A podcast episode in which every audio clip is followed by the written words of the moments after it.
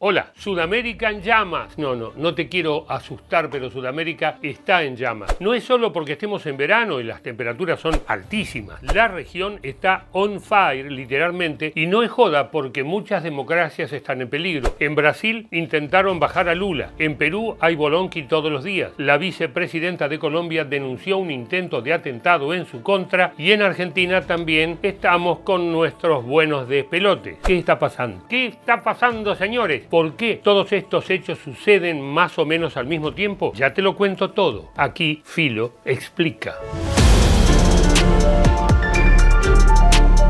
Ignacio da Silva, más conocido como Lula, asumió el primero de enero su tercera presidencia en Brasil. Sucedió en el cargo a Jair Bolsonaro, a quien derrotó en la segunda vuelta electoral. Sin embargo, las cosas no están siendo nada tranquilas. Solo una semana después de su asunción, un grupo de bolsonaristas intentó un golpe de Estado contra él. Los extremistas en su mayoría han atacado vehículos de la policía y armados con palos se han enfrentado a los agentes que han intentado contener sin éxito la entrada de estos manifestantes. Houve falta de segurança e eu queria dizer para vocês que todas essas pessoas que fizeram serán encontradas. Después del hecho, el presidente brasileño decidió la intervención federal sobre el gobierno de Brasilia, que no es moco de pavo. Por su parte, Bolsonaro, acusado de ser el instigador de los hechos, dijo lo suyo donde, desde Miami. ¿Corre riesgo la democracia en Brasil? lamento o que aconteceu dia 8, é uma coisa inacreditável. Né? O pessoal aprendeu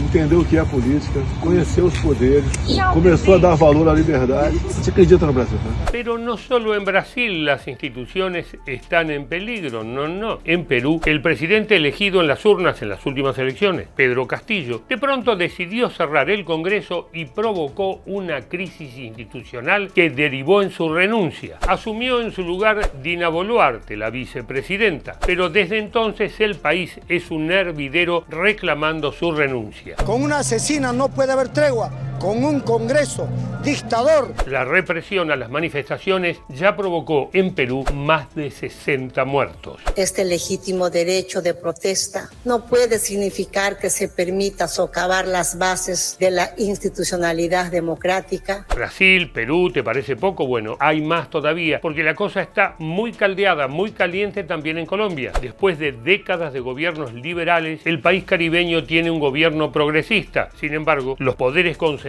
no le están haciendo fácil la vida al nuevo Poder Ejecutivo. Francia Márquez denunció un plan para atentar contra su vida con un artefacto explosivo que fue desactivado y destruido de manera controlada. También ha sufrido insultos y calificativos racistas por ser la primera mujer afrodescendiente en asumir ese cargo en Colombia. En Argentina obviamente no nos quedamos atrás. En septiembre del año pasado, 2022, un intento de magnicidio contra la vicepresidenta Cristina Fernández de Kirchner constituyó un ataque directo a las instituciones democráticas. Lo más grave no es lo que me pudo haber pasado a mí. Para mí lo más grave fue haber roto un acuerdo social que había desde el año 1983. Yo entiendo que recuperar la democracia fue recuperar la vida. En ese contexto, el presidente argentino, Alberto Fernández, envió un proyecto al Congreso para que se le realice un juicio político a la Corte Suprema de Justicia por mal desempeño de sus funciones a todos los jueces. Desde la oposición, esto es visto como una amenaza a la democracia. No lo vamos a permitir y lo vamos a frenar. Y cumpliendo nuestra responsabilidad en el Congreso como bancada opositora, hoy no hay manera de tener un diálogo constructivo, de buscar proyectos de ley en forma conjunta con el gobierno nacional, con un gobierno que está desconociendo la democracia. En medio de este bolonqui regional se realizó en Buenos Aires la cumbre de la Comunidad de Estados Latinoamericanos y del Caribe, la CELAC, y varios dirigentes opositores argentinos repudiaron la llegada de presidentes que consideran dictadores como Nicolás Maduro de Venezuela y Miguel Díaz Canel de Cuba. Mira, Patricia Bullrich, si viene a la Argentina debe ser detenido de manera inmediata por haber cometido crímenes de lesa humanidad. María Eugenia Vidal muestra que han presentado un proyecto para declarar a Maduro persona non grata por la constante violación a los derechos humanos. Al final Maduro no estuvo en Argentina para la cumbre de la CELAC. No, no, el gobierno venezolano denunció un plan de agresiones de la derecha. Si decidí no ir es por informaciones muy delicadas. Era una simple provocación de una marcha, no, no, no. Era algo coordinador de la Embajada de Estados Unidos con las ratas del macrismo. Por su parte, el presidente argentino dijo en el discurso inaugural que no debemos permitir que la derecha fascista ponga en riesgo la institucionalidad de nuestros pueblos.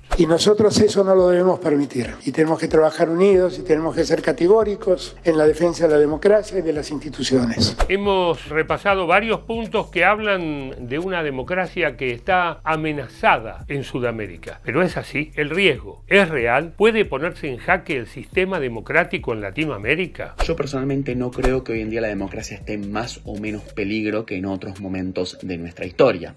Recordemos que en el siglo XX nuestra región estuvo plagada de golpes de Estado.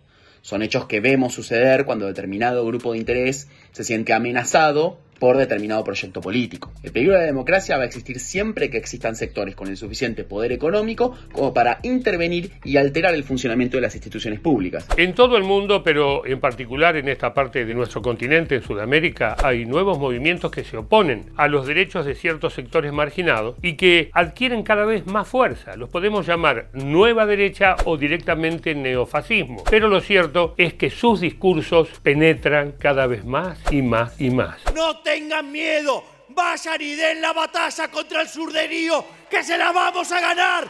No tengan miedo, somos superiores productivamente, somos superiores moralmente. ¡Viva la libertad, carajo!